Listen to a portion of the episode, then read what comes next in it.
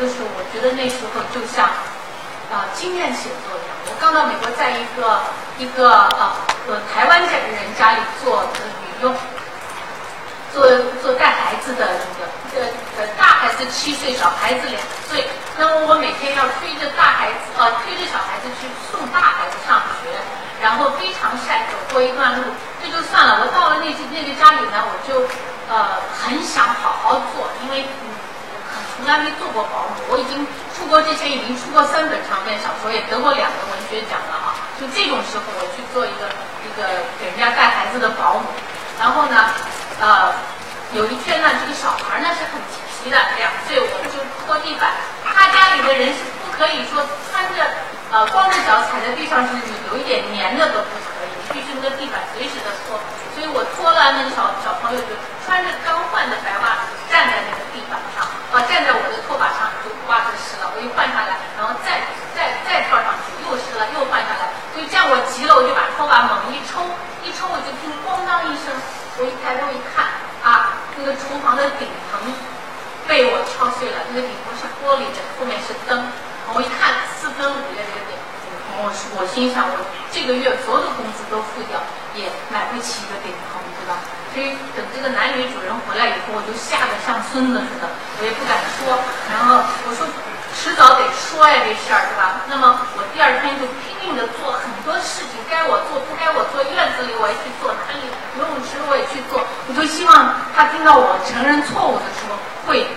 稍微原谅我一点，对吧？就钱我可以不要了，但是你别认为我呃昨天没给你承认错误，但是我这样一天挨一天的就往下拖，一直不敢跟他承认这个错误。后来呢，终于到他们家卖房子了，卖卖的时候呢，就说这个房子怎么老也卖不出去啊？大概就是因为我们搬进来的时候顶棚没有修，如果修好了就卖出去。原来那个顶棚不是我弄坏的，你知道吗？所以我担惊受怕了这么长时间，我做了那么多无用功，最后是说有一次他要我做松鼠桂鱼，我我不会做什么，我当时我去美国不怎么会做菜。但是我知道松鼠桂鱼是要把鱼拉成斜棱形，然后放在很多油里炸。他说我们家不吃很多油的啊，不能吃很多油的。我说那怎么办？他那锅又是西式的锅，中间高旁边低。那我把鱼放进去呢，好，这个中间就沾上了，因为旁边的油都流到旁边去，就那么一点油啊，一沾住油，使劲一晃，那个锅好那个油全崩出来，我一脸全被烫烂了。所以就这种情况下，我说好吧，我可以跟你讲这个错误，我犯了一个错误，你可以宽恕我的，因为啊，因为我把脸都给你烧烂，为你烧了这条松鼠桂鱼，对吧？结果呢，没等我去承认这个错误，他跟我讲，你看这个房子也没卖掉，就因为啊，这个顶棚没修，当时搬进来就是坏的。哎呀，我想想我多冤枉啊！所以这就是作为移民啊，就是那种啊。那种感觉就是你老是有一种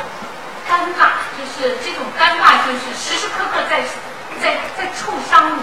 就是所以在这种时候，你的内心、你的你的心灵实际上是最丰富的，因为文学不会产生于幸福，文学只会产生于苦闷，对吧？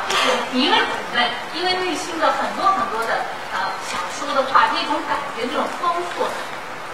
就变成了我在美国就。每天早上大概起床以后，我要去餐馆打工之前，我就坐下来大概写三千字。那么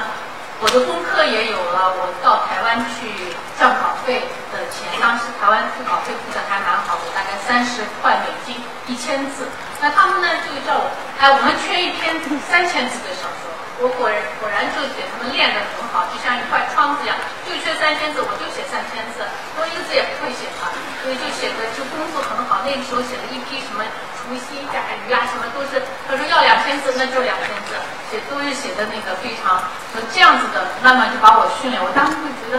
延安文艺座谈会上讲的那种上海的三十年代在小阁楼写里写作的那种那种呃呃作家在上海啊，我就觉得我很像那个时候的、那个、那个、那个、那个。穷文人啊，就为了赚什么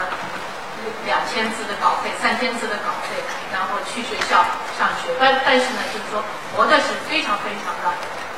充实的。因为一个人在不欲不啊，你觉得很舒服，那一定没有成长，你一定没有学到新的东西。你只有是啊，你觉得有一点不适，每一天有点不适，你肯定是在要求自己，对吧？你肯定是在接受新的东西，接受新东西的时候都有不适感，对吧？就是啊、不是很舒服。